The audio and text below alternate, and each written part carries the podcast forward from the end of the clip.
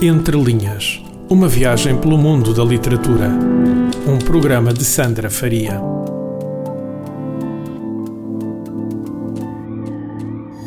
Estamos na era digital. Há uma lista quase infindável de blogs e outras plataformas que as pessoas utilizam para se expressarem. Uns utilizam-nas como um espaço meramente pessoal, mas há também quem utilize com fins sobretudo profissionais, quase como se fossem uma estante ou uma montra onde expõem os seus trabalhos literários e não só. São cada vez mais os bloggers que utilizam essa plataforma para estar em contacto com o público e partilhar a sua experiência ou aquilo que escrevem, seja sobre que tema for. A minha convidada de hoje não é uma novata neste campo. Em 2009 deu os primeiros passos neste mundo e ainda hoje escreve no seu blog atual que criou em 2015. Fora isso, a Sofia Costa Lima tem uma licenciatura em jornalismo, uma pós-graduação em marketing digital e dois livros de romance publicados. Hoje está à conversa comigo, Sandra Faria, para mais um episódio do Entre Linhas. Sofia, bem-vinda. Olá Sandra, obrigada por me teres aqui. Ora, eu é que agradeço. Tu começaste a escrever em blogs há praticamente 10 anos, portanto 9 anos para ser eh, mais específica. É verdade, é, é assustador. É, é, já são assim uma bom, um bom tempo. Eu, entretanto, andei como quem não quer a coisa a pesquisar e deixa-me perguntar-te. É verdade que tudo começou, e a, tu, e a tua mãe está aqui, portanto espero que esta pergunta não, não crie nenhum problema, mas que tudo começou esta coisa da escrita por uma crush, ou digamos assim, por um fraquinho amoroso que boa tiveste pesquisa, por um rapaz. Boa pesquisa. Sabes, no, no sétimo ano Uhum. nós tínhamos umas aulas que eu não sei se ainda existem de estudo acompanhado. E pá, aquilo normalmente nós fazíamos ou trabalhos de casa ou coisas assim de outras disciplinas e mais ou menos no final do ano o professor incentivou-nos a escrevermos todos um texto sobre o que quiséssemos e eu não sabia o que é que ia escrever, porque, ok, eu escrevia composições de português e tal, mas nunca tinha escrito mais do que isso. Uhum. E na altura pensei, ok, vou fazer isto inspirado num rapazito qualquer e saiu assim. Foi para três páginas. Depois tivemos de ler algo, não- foi muito bom.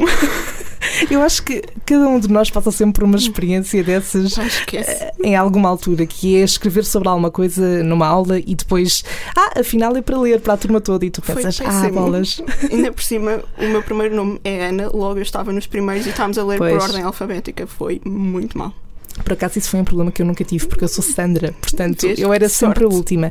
O que às vezes era um bocadinho ah, uma seca, digamos, digamos assim, quando era para quando estavas à espera de fazer um exercício e Sim, nunca sim. mais chegava à minha vez, era só me queria ir embora. Olha, isto leva-me a outra pergunta que é: ah, tu escreves sempre a partir de algo que, que se baseia na tua experiência pessoal, em algo que tu viveste, ou muitas vezes também parte só do imaginário? É um bocadinho dos dois. Ah, por exemplo, eu acho que te disse, terminei no início do ano um eh, manuscrito, Uhum. quer dizer, um manuscrito não, não foi tudo à mão, mas um rascunho, e muito daquilo foi mais base naquilo que eu vi, não no que eu vivi, foi mais por aí. Uhum. Mas às vezes, claro que é útil tu teres alguma base de coisas que tu viveste, porque é mais fácil falar de uma coisa que tu viveste, não é? Há aquela Uhum. coisa toda do escritor escrever sobre aquilo que conhece e não sobre aquilo que não conhece, e é mais fácil, mas depende muito. Sentes que eh, quando escreves, eh, sobretudo sobre a tua experiência pessoal, a escrita flui também melhor, é mais fácil, de certa forma, ou não necessariamente? Também depende um bocadinho do tema, mas às vezes é Uhum. mais difícil. Porque primeiro crias sempre algumas barreiras do género, ah, eu não, e se eu estou a falar disto na primeira pessoa, o que é que as pessoas vão achar? E Uhum. será que estou a expor demasiado? E será que isto a pessoa de quem estás a falar ou alguém que tenha vivido isso contigo vai perceber e vai levar a mal ou qualquer coisa assim? E há muito essas barreiras. Acho que isso às vezes é um bocado complicado. Certamente consegues notar eh, diferenças no teu tipo de escrita quando começaste, eh, pelo menos em 2009 para hoje. Se, se tivesses que escolher assim uma, uma grande diferença ou algo que te salta à primeira vista, eh, o, que é que, o que é que seria? Ok, eu acho que a minha escrita se pode definir assim. Antes da ESCS e depois da ESCS. Acho, que- acho que é assim a melhor forma. Porque, eh, pronto, quem estuda jornalismo na ESCS leva com aulas de português bem fortes e um bocadinho traumatizantes. Pelo menos para mim foram um bocadinho traumatizantes. eu- Sim, tu chegas lá, desculpa, eh, chegas lá e percebes, olha, afinal eu achava que sabia, É, hum, é sabia mesmo. escrever, afinal não. E tu tipo, ah, eu sei escrever e E depois. falar. não sei, socorro. Aí, aí foi muito, muito diferente. Por exemplo, eu não sabia que um vocativo era obrigatório. E eu noto muito, por exemplo, no meu primeiro livro, ahm, pronto, foi publicado pela Chiado, eles não fazem a revisão, logo tudo o que lá está é, é aquilo que o autor acha que está bem. Ah, eles não fazem, a sério, não, não fazem a revisão. Ou seja, tudo aquilo que lá está. Ou seja, tu podes ir uh, ter um livro com os maiores erros. O que quiseres. Aliás, se lesse o meu primeiro livro ias ver muita coisa má. certo. E eu vejo isso e há de coisas lá e mesmo falta de regências e assim que uh, depois da ESCS eu aprendi. Mas uhum. antes da ESCS eu não sabia e muitas coisas uh, noto que, que, são diferentes e mesmo a forma de escrever em si, não só de coisas que eu não sabia, mas a forma de escrever também mudou muito, mesmo durante a faculdade, e assim foi mudando muito. Eu acho que agora é completamente diferente. Portanto, não só a nível técnico, mas também na forma como tu te expressas Sim. em determinados assuntos. Olha, e o facto de teres começado a escrever em blogs na altura em que estavas no secundário foi também de alguma forma uh, uma influência para depois teres acabado por uh, optar por seguir a formação académica em jornalismo? Ou não está um, ehm, relacionado? Mais ou menos, é assim. Na altura em que eu comecei, eu já dizia que queria ser jornalista, no entanto, acho que o facto de escrever em blogs me deu mais vontade. Ou pelo menos dava-me aquela coisa de, ah, eu gosto tanto de escrever sobre isto, uh, quando puder escrever sobre coisas jornalísticas, há tanta coisa para escrever. Eu acho que havia muito isso. Por isso, de certa forma, influenciou, mas também foi influenciado. Uhum. E porquê o jornalismo? Agora sinto-me outra vez no primeiro ano. Uh, opa, é assim, sim, quando sempre... fazem aquelas perguntas, sim, porque não é? jornalismo, porque Também este, eu sei, não sei exatamente o mesmo. Tu, tipo, porquê, porquê, porquê, não sei. Uh, é assim, eu sempre gostei muito de escrever e no sétimo, oitavo ano, principalmente no oitavo ano, a minha professora de português obrigava-me sempre a ler as minhas composições alto na, na sala. Ai, são tão boas que tens de ler. E eu tipo, não, não quero, não quero, não quero. Hum. E ela gostava tanto daquilo que dizia-me sempre: Ah, tu darias uma boa jornalista. E eu acho que aquilo encaixou um bocadinho na minha cabeça e eu percebi que até gostava daquilo. Mas ao mesmo tempo eu também sempre vi muito telejornal. E havia aquela coisa, eu queria muito apresentar um telejornal para ser assim tipo Manuela Moraguetes, estás a ver? Hum. E depois via reportagens da Ana Leal e da Lourdes Baeta e pensava assim: Ok, aquilo é muito fixe, também quero fazer. Depois, claro que fui ganhando outra, outras vontades e assim, mas no início foi assim um bocadinho por, por causa disso. Queria fazer aquilo, queria contar aquelas histórias. E sentes que o facto de teres sido uma professora também a impulsionar isso uh, te despertou mais estares atenta ao jornalismo em si e a quereres ainda mais uh, e ver-te a trabalhar nessa área? Achas que foi um, é assim, ou foi só um empurrãozinho? Em parte sim. No entanto, eu depois no, no décimo ano optei por seguir a área de economia porque pensei que se calhar era melhor optar por uma coisa mais tipo marketing ou assim. No entanto, à medida que ia aprendendo as coisas também de economia e assim e geografia, eu percebi que as duas podiam relacionar-se e então percebi que propriamente se calhar foi melhor para mim ir para a economia uhum. em, em vez de ter ido para humanidades, por exemplo. E eu acho que aí também comecei a ganhar outra forma de ver o mundo e mesmo nas aulas de geografia o meu professor era muito. Pá, eu passava-me com ele porque parecia que ele nunca dava matéria. E eu pensava assim, sim, ok, depois vamos ter um teste aqui a duas semanas e como é que é? Mas ele estava sempre a fazer-nos pensar e a mostrar-nos documentários para nós pensarmos. Uhum. E apesar de eu me passar muito com ele naquela altura, eu acho que isso foi muito bom porque ele puxava por nós.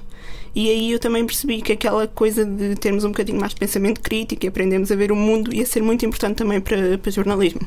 Sim, olha, eu acho que se há coisa que falta também um bocadinho no nosso sistema de ensino é, é isso, é haver mais espaço para, para reflexão crítica também sim, sim. e para incentivar isso, porque temos muito aquilo de, ah, ok, temos este plano de estudos, esta matéria vamos cumprir isto e pronto, agora Sim, é estudem é e sei lá, se for preciso, agora não te lembras de matéria que deste há, se for preciso, há um ano e tal, há dois anos, pela forma como é dada, porque não incentiva tu a Sim, pensar por, sobre Por exemplo, em, em português, em que eles estavam sempre a querer que tu analisasses aqueles poemas e aqueles livros e e parecia que eles metiam a gramática completamente de lado, quando a uhum. gramática é muito mais importante depois para o resto da vida do que tu saberes analisar, sei lá, os maias. Pois, exato. Uhum. E acho que às vezes eles também não têm muito essa, essa vontade de priorizar também aquilo que é mais importante para os alunos depois, não só aquilo que vem nos exames, mas também aquilo que vai ser importante para eles, não é? Tu hoje não estás a fazer jornalismo a nível profissional, mas ainda pensas uh, em trabalhar nessa área ou isso já foi um Epá, não, um bocadinho de lado? Não te posso dizer não nunca porque pronto, é um bocadinho definitivo demais. No entanto, neste momento está completamente posto de lado. Uhum. E trabalhando em jornalismo, eventualmente, qual é que seria um, em que género ou em que formato é que gostarias mais de trabalhar? É assim, televisão não quero, e estou um bocado desiludida com a parte escrita e mesmo a nível digital. Por isso, aquilo que eu tenho gostado mais é mesmo a nível de rádio. Apesar de no início a minha coisa era sempre escrever, Uhum. mas eu tenho andado um bocado desiludida com, com aquilo que se tem feito. Acho que há muita coisa a falhar, demasiada preocupação com cliques e com títulos que não fazem sentido nenhum, ou com tipos de reportagem, entre aspas, que não são reportagem, que é só A nível É das só temáticas, estúpido, não é? Daquilo que, que se vai falando. Pois eu concordo, eu concordo contigo e também sinto isso um bocadinho ao jornalismo no geral, que é o tipo de, de temas e a forma como se aborda Sim, muitas sim, vezes, sim. que é muito. que é, precisamos que vocês leiam e não tanto que, que saiam opa, daqui. ou, esse- ou, por exemplo, aquelas reportagens que vão fazer para, sei lá, para festivais ou coisas assim, a perguntar se conhecem um artista qualquer que não existe ou coisas assim. Pá, aquilo tem piada uma, duas vezes. Depois disso já é estar a gozar com as pessoas e estar a tentar forçar algo que não tem Uhum. assim tanta piada. E eu fico, ok, mas porquê é que vocês continuam a fazer isto? E pior, porque é que há pessoas que vão ver? É que não Ah, faz sim, sentido. isso para sim. mim não faz sentido. E eu acho que não, não quero fazer nada disso. Por isso não dava para mim. Sim, é, é, é engraçado referir isso, porque eu dou por- muitas vezes para mim a pensar do género, vejo uma notícia ou um conteúdo qualquer e penso, mas quem é que vai querer ler isto? Não mas é? a verdade é que há tanta gente. E Eh, depois e tu, eu- tu vês, se for no Facebook, até dá para ver quantas partilhas é que já foram. Sim, já estão tipo e- 6 mil e tal. Completamente. Tu, Como assim? completamente. Se for preciso outros temas mais, sei lá, mais importantes, Sim. ou de primeira ordem, eh, que, que não estão a ser assim tão falados, e depois tens outros. que- Porquê? Sim. Pá, muitas vezes, se for uma reportagem de um tema importante Uhum. e que de facto tem alguma diferença para o mundo, pá, ninguém partilha. Nin- Ninguém se importa, até podem abrir, mas se calhar nem leem tudo. Se for uma treta qualquer sobre. Oh, pá, se for sobre uma pessoa famosa, uma coisa assim, então é sempre. Dezenas de pessoas veem, comentam, partilham e não, não interessa a ninguém. Não faz sentido nenhum. É mesmo isso. Nós acabamos também por escolher um bocadinho aquilo que, que recebemos, no Sim, fundo. sim, sim. Mas pronto, olha, algo que me disseste antes da, da nossa conversa foi que nos teus próximos livros, para, para os teus próximos livros, não querias publicar, trabalhar com editoras Vanity. E eu queria começar por te perguntar primeiro. ah, No teu ponto de vista, o que é que implica ah, o que é que é uma editora Vanity? O que é que isso implica? Ok, eh, é assim, neste momento é muito fácil publicar livros em Portugal. Podes publicar tu sozinho como autor e pode- ou podes optar por uma editora Vanity em que praticamente tens 99% de garantia que vais publicar. O maior exemplo é Chiado, mas há cada vez mais que funcionam assim, em que basicamente o autor manda o, o manuscrito, o rascunho, eles analisam, ou fingem que analisam, que eu não sei se, como é que eles funcionam, dão-te uma resposta, normalmente é sim, pelo menos eu até agora não conheço ninguém que tenha sido rejeitado, e basicamente o contrato implica que o autor compre um determinado número de obras a um preço mais baixo, normalmente, sei lá, se, se uma obra custa 10 euros, o autor compra 8, por exemplo, e isso é a garantia que eles têm de que vão vender exemplares. Por exemplo, tu tens de comprar 200 exemplares. E o autor compra os 200 exemplares e aquela obra é publicada dentro do, das formas deles. No entanto, muitas dessas editoras optam por. eh, não fazem revisão, a revisão é toda pelo autor. Podem ou não ajudar na promoção, muitas vezes não ajudam ou fingem que vão ajudar, mas depois não fazem propriamente nada e aquilo que fazem para eles é publicar em quantidade. Ou seja, para eles publicarem 20 mil livros num ano de 20 mil autores é excelente. Em vez de publicarem se calhar 10 mil bons, preferem publicar 20 mil que se calhar alguns não importam ou precisavam de uma revisão. E pronto, as Vanity Não há filtro, normalmente não é? não há filtro, sim. Funcionam praticamente todas assim, dentro mais ou menos do mesmo esquema, não sei, pode variar em números ou assim, mas é tudo dentro da mesma forma. E então, para os teus próximos livros, sei que andas a trabalhar nisso também, como é que tu queres fazer agora este processo? Ou como é que tens pensado nisso? Já pensaste em outro tipo de editoras? Ou eventualmente até fazê-lo sozinha, como estávamos a falar? Assim, eu tenho estado a enviar para algumas, ah, enviei primeiro para. Tenho uma lista, enviei primeiro para umas, ah, estou à espera de umas respostas, depois vou enviar para outras e sim. E estou preparada para receber não em tudo e depois tentar novamente mais tarde, assim, mas acho que vou optar primeiro por eh, experimentar e ver se recebo algum sim. Porque é muito mais difícil, claro, uma grande editora que publica em qualidade e não em quantidade se calhar vai escolher dois, três livros originais portugueses por ano em vez de publicar dois, três por semana. Uhum. E claro que é muito difícil e recebes muitos nãos e depois quando és desconhecido uh, ainda é mais difícil porque não há nenhum, nenhuma garantia de que as pessoas te conheçam, não é? Por isso é muito mais difícil, mas eu acho que prefiro levar o não. Uhum. Porque, é pá, assim, é muito giro publicar com a Chiada e publicas dois livros e pá, tudo bem. E podes dizer que tens livros publicados, mas há aquela coisa, não é propriamente uma garantia de que sejam bons ou de que pelo menos alguém Sim, os tenha considerado é? bons, não é? Uhum. Olha, no teu blog eh, atual, que é a Sofia World, espero, espero estar a dizer bem, eh, na parte da biografia, tu contas que no início, Está um assim, bocadinho desatualizada. a idade eu reparei que, que está. Tá? em breve vai ficar ainda mais desatualizada, por isso está assim maravilhosa. Pois é, estas coisas a fazer anos, não é? Como é que sabes? Ah, está na biografia. Eu sou, eu quando faço a pesquisa faço. Ok, Não, tens toda a razão. Não, mas hum, eu penso que nesta parte não está desatualizada no sentido em que tu contas que antes de tu começares os blogs ou começares a pôr conteúdos em blogs, escrevias contos e, e poemas e um deles, se não estou em erro, tornou-se no teu primeiro livro publicado, o Teremos. Sempre Londres. Ah, E eu queria perguntar-te, a nível de registro, aquilo que tu vais escrevendo hoje em dia ainda passa muito pela, pela parte dos contos e até eventualmente dos poemas ou também mudaste um bocadinho o Ok, registro? poemas não. Eu há uns meses encontrei os poemas que tinha escrito na altura e fiquei com vergonha. Muita vergonha, a sério. Eu acho sempre que, que escrever poesia, não sei se tu tens a mesma ideia do que eu ou não. Eu não sei eu, escrever poesia. eu também não, de todo. Mas eu, eu olho sempre para a poesia como algo, hum, não lhe queria chamar formato, mas um registro difícil. É muito hum, difícil. Tanto de lá, escrever hum. como de depois eh, compreender. Por isso é que há muita Uhum. gente que tem mais resistência, porque é pá, para escrever eu acho muito complicado.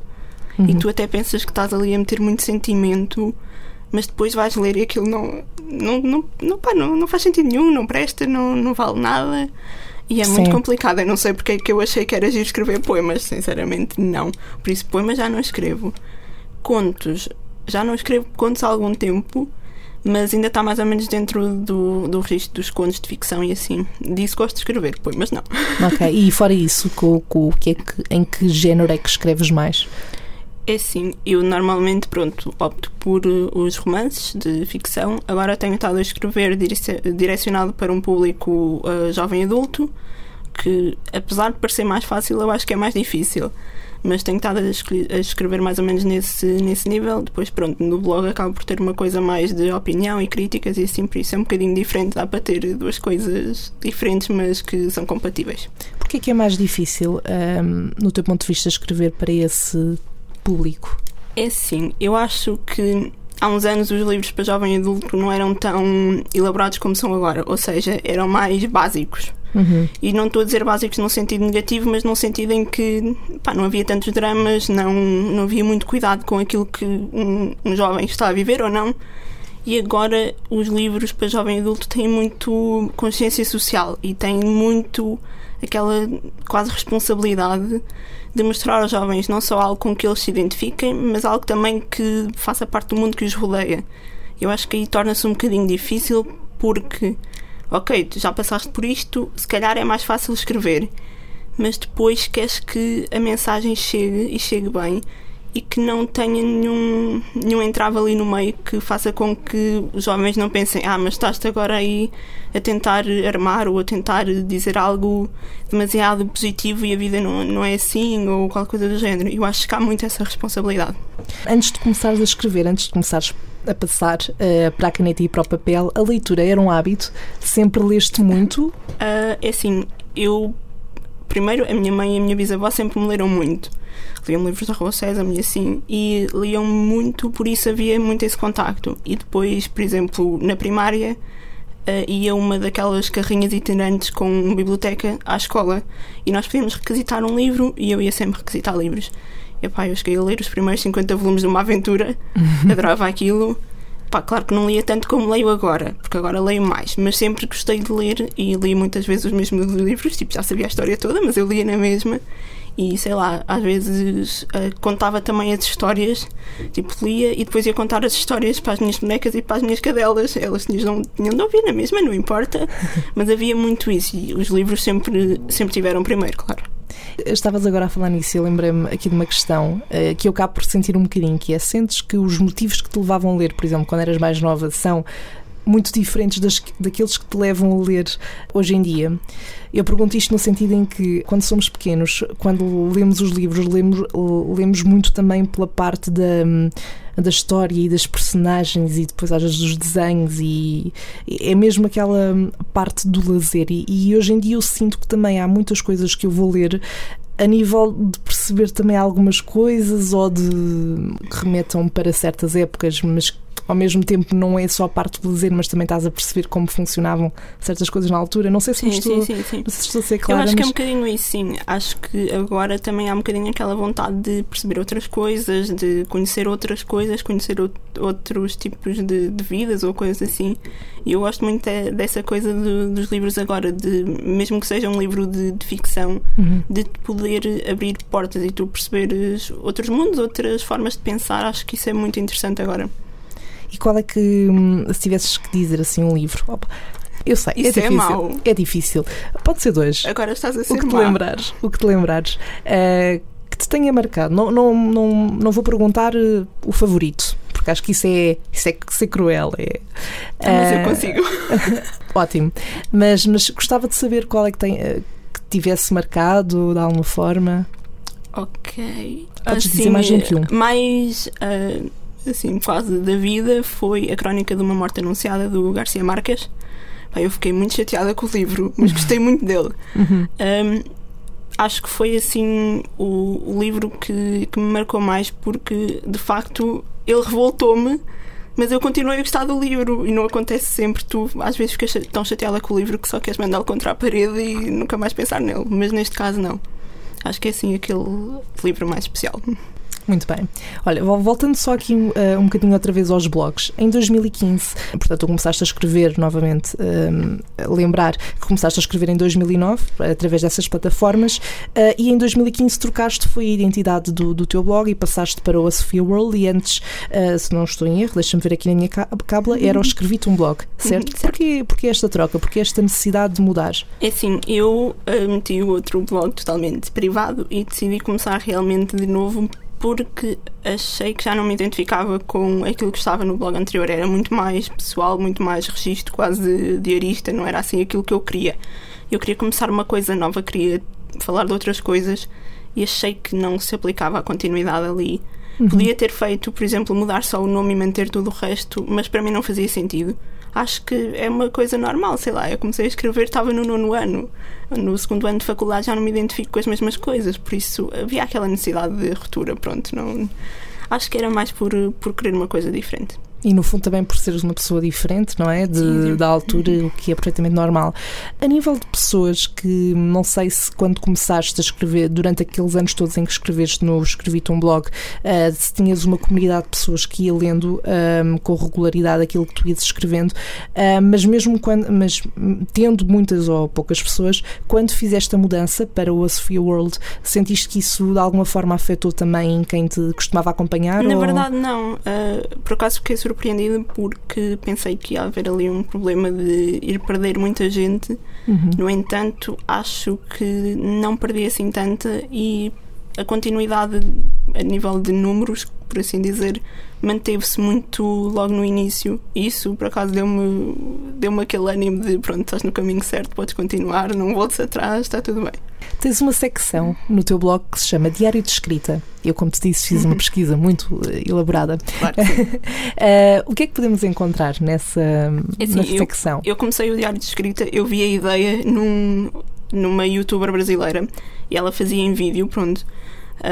Em que ela tinha feito uns vídeos para acompanhar o processo de escrita do.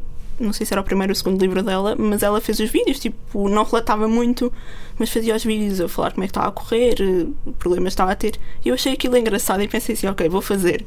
Só que, como no meu caso o livro ainda não tinha contrato, ainda não tem, uh, não queria revelar muito então, aquilo que, que eu optei por fazer foi fazer pequenos textos sobre alguma coisa em que acabava por pensar enquanto escrevia, ou algum problema, ou coisas assim do nada. Por acaso quero escrever mais aí, que tenho muitas coisas para dizer, mas acho que é uma forma também de as pessoas perceberem o, o trabalho que está por trás de escrever um livro. Pois eu reparei naquilo que vi, vi um pouco por alto, confesso, mas uh, reparei que era muito na base do.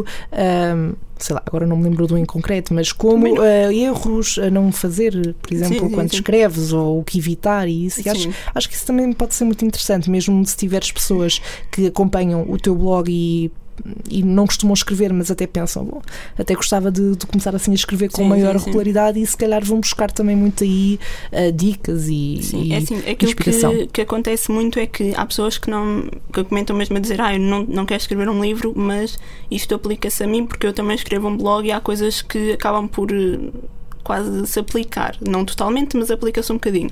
Isso para mim já, já é ótimo, porque ao menos aplica-se a alguma coisa, mesmo que não queiram escrever nenhum livro, não querem escrever agora, podem querer escrever depois. Se conseguem aplicar a outra coisa qualquer que escrevam, melhor também. Olha, e de resto, o que é que pode, assim de uma forma geral, o que é que uma pessoa que nunca foi ao, ao blog ou a Sofia World uh, pode encontrar lá? Tudo e mais alguma coisa. Uh, é assim, é, pronto, não é bem tudo e mais alguma coisa, mas há muitos artigos de opinião ou opiniões sobre livros, normalmente há muito isso, há muitos textos de escrita, tenho tentado focar um bocadinho mais nisso, mas depois alargando para coisas sobre, sei lá, séries, programas de televisão ou filmes, não tanto, apesar de eu ter uma rubrica sobre filmes, mas uh, não tanto. E um bocadinho também de, de crónicas, sei lá, do dia a dia, da vida, sei lá, de coisas normais de e Todo o mundo, no fundo, não é? É todo o mundo. Como o próprio nome do blog indica, é claro. é todo o teu mundo e, portanto, a pessoa vai lá e entra nesse, Exatamente. nesse, nesse mundo. Sofia, uma pergunta com alguma pressão. Não, estou a brincar. Achas que há demasiados blogs hoje em dia? Epá, eu acho que há alguns que já calhar já deviam ter terminado. e de certeza que vai haver pessoas que têm blogs que vão ouvir isto e vão ficar muito ofendidas comigo. Eu acho que há espaço para todos, no uhum. entanto, acho que há muitos blogs que precisavam de repensar aquilo que andam a publicar. Porque, ok, há espaço para todos, sim, há, vai haver sempre público para todos e mais alguns, porque não vão agradar a toda a gente, mas há sempre alguém que goste daquilo. No entanto, eu acho que há alguns que ainda estão muito presos a coisas do passado. E agora há uma exigência maior para, para o digital e não estão a acompanhar, está um bocado complicado. Uhum. E, há, e sentes que a oferta a nível de blogs, a nível dos conteúdos que lá, que lá estão, é, é pouca, ou seja, que a grande parte dos blogs é muito do mesmo estilo e fala de, muito das mesmas temáticas, ou, ou por outro lado achas que há de facto diversidade? Andas a ouvir as minhas conversas? Um, por acaso não, por acaso não. Pronto, ok, ainda bem. Ainda bem que senão já iam desinstalar o WhatsApp. Não, isto hoje em dia tem que ter cuidado com tudo, que eles parece que, que ouvem tudo, mas no meu caso não, que eu não, não sou. pronto, ainda bem, porque eu por acaso dessas. este ano já tive essa conversa com uh, um grupo de amigos que uma tem um blog, outro já teve, e há muita gente que parece que agora tem sempre tudo a mesma opinião. E eu não sei se é porque não têm vontade de pensar ou se acham que dá muito trabalho pensar, mas de facto vê-se muito isso. Pessoas que têm sempre a mesma opinião ou que têm opiniões muito similares ou que quase roubam a opinião dos outros, estás a ver? E tomam-na como sua. Eu acho que isso é muito triste porque, é pá, de certeza que as pessoas não pensam todas da mesma forma e quando percebes que parece que há um núcleo que está sempre a dizer as mesmas coisas, a pensar a mesma coisa, epá, chateia um bocado. Uhum. Por isso é que eu também deixei de seguir muitos blogs, mas é, Sim, é muito complicado. Estamos a falar dos blogs, mas, por exemplo, falando de outra plataforma que hoje em dia cada vez mais uh, tem um grande peso, até para, para os mais novos, que é o YouTube, uhum. uh, é exatamente a mesma coisa. Sim, tu sim, não, não quer dizer que não tenhas bons conteúdos e coisas diferentes. Mas é sempre a mesma tens, coisa. Mas tens uma grande quantidade de pessoas que falam tudo sobre Sim. o mesmo, fala exatamente as mesmas coisas e, portanto. Mesmo, por exemplo, a nível de publicidades e assim que fazem parcerias com marcas, é sempre com as mesmas marcas, não sei quantas dezenas de pessoas com a mesma marca. Pois é. E eu acho que isso torna um bocadinho ruidoso. Acho que há ali qualquer coisa que anda a falhar. Sofia, tu conheces aqueles, aqueles jogos que é preferias isto ou aquilo? Eu não. Conheces? Ou não Conheço. Conheces? Ok. Já estou a ficar assustada. Uh, isto é totalmente improvisado, mas é que devido à nossa conversa uh, achei que seria, que seria giro. Então, preferias nunca mais publicar um livro e escrever sempre no blog, portanto, escrevias para toda a vida no blog, mas nunca mais publicavas nenhum livro. Ou nunca mais escrevias no blog, publicavas para o resto da tua vida, mas era sempre com editoras Vanity. O que é que tu preferias? És muito má. Estou a ser mazinha. Eu hoje estou on fire, não sei o que é que se fala. Uma pessoa vem aqui e é tratada assim. Eu acho que preferia publicar sempre no blog porque eh, podia não publicar livros, mas se eu quisesse, podia publicar capítulos de livro no blog. Por isso estava tudo resolvido. Ora bem, excelente forma de dar a volta à questão. Muito bem, Sofia. Estou, estou impressionada. Limpar o suor agora. Olha, já que falamos outra vez dos livros, eu queria falar um bocadinho de forma breve sobre os teus dois livros publicados, o Teremos Sempre Londres ah, e o Seja o que For o Amor. E ah, eles são os dois romances. E a Certo. pergunta que eu te faço é: para construir a história de ambos, ainda há bocado falámos sobre isso, sobre a questão da, hum, da experiência pessoal e como é que podemos usufruir dela. E em relação a estes dois, eu queria te perguntar se a parte pessoal também teve peso na construção dessas histórias ou se foste buscar muito mais à parte da imaginação, de, da tua cabeça. Ok, o primeiro é imaginação. Praticamente. Teremos sempre tudo, Londres. Tudo Ok. praticamente imaginado. Não há ali nada que eu possa dizer que vem de alguma coisa que eu tenha visto ou vivido. O segundo, aquilo inclui textos que estavam no meu primeiro blog, por isso há muito de vivência pessoal aí. São um bocadinho diferentes nessa, nessa parte. E houve algum que te tenha gostado mais? Quando eu digo gostar mais escrever, não é que tenhas gostado menos de fazer, mas que tenha sido mais complicado por algum desses motivos, a nível de construção da, da escrita, do processo todo. É sim, o primeiro, o primeiro estava escrito desde que eu fiz 15 anos. Escrevi mais ou menos naquela altura, ficou escrito e depois, quando peguei nele para publicar, revi, mudei algumas coisas, mudei o título e assim. Ah, por isso, sinceramente, eu não me lembro muito bem se foi muito complicado ou não. Eu acho que não, pelo aquilo, pelo aquilo que eu estou assim a pensar, acho que não. No entanto, o segundo, como muitos textos eram escritos, foram escritos ao longo de al- de algum tempo, eu sei que houve alguns que foram mais difíceis de escrever do que outros e reuni-los foi um bocado complicado para mim. Havia, eu queria que fizessem sentido juntos, tive de meter algumas coisas que ligassem um texto ao outro, aí foi um bocadinho mais, mais complicado. E falando um bocadinho do futuro, daquilo que pudermos falar dele, Ok. eh, o que é que podemos esperar de Sofia Costa Lima a nível de, de livros? O que é que tens. O que é que tá- andas a Pá, tramar? Olha, eu adorava poder dizer, epá, para o ano vai haver um livro novo. Eu adorava mesmo e espero que, que aconteça.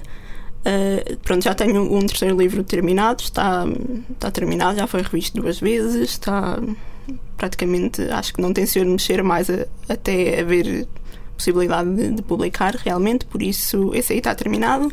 Estou a começar o quarto, que vem no seguimento do terceiro, por isso, pronto, há aquela. Estão ligados? Uh, estão mais ou menos ligados, sim. Ok. Por isso estou, estou a começar o, o quarto, ainda está muito no início, apesar de já ter definido algumas coisas para a continuação, mas eu espero que seja para terminar isso no início do próximo ano e espero que em 2019 haja um livro. Eu também espero que sim. Tenho assim um pressentimento que, que, que havemos de ouvir falar de ti e do, do novo livro. Também é, ah, não sei se já referiste isso, referiste, desculpa, mas também é do mesmo estilo, ou seja, o romance também. É um romance, é para jovem adulto Ok. uh, e é ficção. Portanto, ficam aqui estas indicações, não é? Para estarem Pá, à espera. exclusivo, exclusivo. para estarem à espera.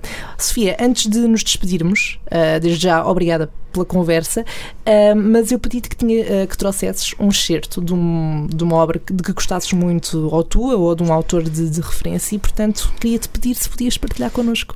Ok, vou-te dar só assim um bocadinho de contextualização. Contextualização, sim, por favor. Que é melhor. Ah, eu escolhi um, um excerto do, do livro A Grande Magia da Elizabeth Gilbert, que é a autora do Eat, Pray, Love. Ela tem este livro sobre criatividade. É, é mais criatividade do que escrita. Uhum. No entanto, ela tem um capítulo dedicado à inspiração, ou àquilo que, quando és confrontado com a inspiração, podes fazer. Podes aceitá-la e fazer tudo aquilo que queres, podes negá-la e ela vai parar para outra pessoa. E ela tem uma parte em que fala de uma forma diferente, que é uma forma diferente de lidar com a inspiração. E eu escolhi esta parte porque tem muito a ver com a escrita, mas também com outros tipos de, de arte, que são coisas que, eh, dentro da inspiração, ela diz que antigamente as pessoas iam muito mais, eh, recebiam a inspiração muito- de uma forma muito mais feliz e humilde. E ela diz que esta é uma forma diferente de o poder fazer, que são várias coisas que podes fazer. Ok. Isto está meio traduzido assim à letra, espero que não, não esteja a dizer nenhuma asneira. Então, pronto, isto Força. é assim. Podes receber as tuas ideias com respeito e curiosidade, não com drama e pavor. Podes ultrapassar os obstáculos que te impedem de viver a tua vida mais criativa com a simples compreensão de que o que é mau para ti é provavelmente mau para o teu trabalho. Podes reduzir na bebida para ter uma mente mais entusiasta. Podes alimentar relações mais saudáveis para te manteres menos distraído por catástrofes emocionais inventadas por ti. Podes atrever-te a, por vezes, ficar, em, a ficar satisfeito com o que criaste. E se o teu projeto não resultar, podes sempre pensar nele como tendo sendo uma experiência que valeu a pena e foi construtiva. Podes resistir às seduções da grandiosidade, culpa e vergonha. Podes apoiar os outros nos teus esforços criativos, sabendo que, na verdade, há espaço para todos. Podes medir o teu valor pela dedicação ao teu caminho, não pelos teus êxitos e fracassos. Podes batalhar os teus demónios através de terapia, remissão, oração ou humildade, em vez de batalhares contra os teus talentos. Em parte por compreenderes que, de qualquer forma, os teus demónios nunca foram, uh, nunca foram responsáveis pelo teu trabalho. Podes acreditar que não és escravo nem mestre da inspiração, mas algo mais interessante, és parceiro. E podem trabalhar em conjunto por algo intrigante e meritório. Podes viver uma vida longa a fazer coisas porreiras durante o tempo todo. Podes ganhar a vida com as tuas buscas ou podes não ganhar, mas reconhecer que não era realmente o objetivo. E no final dos teus dias podes agradecer à criatividade por te ter abençoado com uma existência atraente, interessante e apaixonada. É outra forma de o fazer, totalmente escolha tua. E acabamos de, da melhor forma com excelentes conselhos e, e boas dicas para, para toda a gente que, que nos ouve. Uh, relembra só qual é que é o título do, de, desse livro e a autora? A Grande Magia da Elizabeth Gilbert. Pronto, então se quiserem ir ler e inspirar-se também, já sabem. Olha, Sofia, e como é que uh, podemos ir acompanhando, portanto, para além do, do blog, do A Sofia World, mas fala-nos tudo, como é que podemos ir acompanhando o que vais escrevendo, o que vais. Okay, os teus além... palpites. Conta. Além do, do blog, eu estou em redes sociais, estou uh, no Instagram, no Twitter e no Facebook, todos A Sofia World. Por isso podem ir lá, podem ver como é que está a vida. Uh, no Twitter é possível que haja muitos tweets sobre o futebol, por isso peço já desculpa, mas de resto é mais ou menos aí a melhor forma de, de acompanharem, claro. Pronto, e têm todas as indicações, portanto não há desculpas para não irem acompanhando uh, o trabalho da, da Sofia. Sofia, mais uma vez, obrigada por, por teres aceitado o meu convite e por este bocadinho à conversa. Obrigada por me teres sido... convidado, fiquei muito contente. Ora, é essa. E espero então ouvir novidades em breve sobre. Com certeza. Sobre Eu depois mando-te um livro. Livros. Olha, isto é, é por isto que eu fiz este programa, no fundo. É para receber livros, eu, exatamente, eu logo Exatamente. Ainda bem que não convidaste nenhum autor que não queira publicar livros ou assim. Não. Pois, pois, pois, pois. Bom, quanto a nós, encontramos-nos na próxima quinta-feira para um novo episódio com um novo convidado ou convidada. Eu não sou de intrigas, mas se fosse a ti, continuava atento ou atenta e acompanhando o Entre Linhas. Como? Simples, através do Facebook ou do Instagram em entrelinhas.podcast e se te escaparam os episódios anteriores, também podes pôr tudo em dia através do SoundCloud em soundcloud.com/barra podcast ou então através do Spotify ou iTunes, procurando por Entrelinhas na secção de podcasts. Por hoje é tudo. Eu sou a Sandra Faria e encontro-me contigo no próximo episódio. Até lá, boas leituras.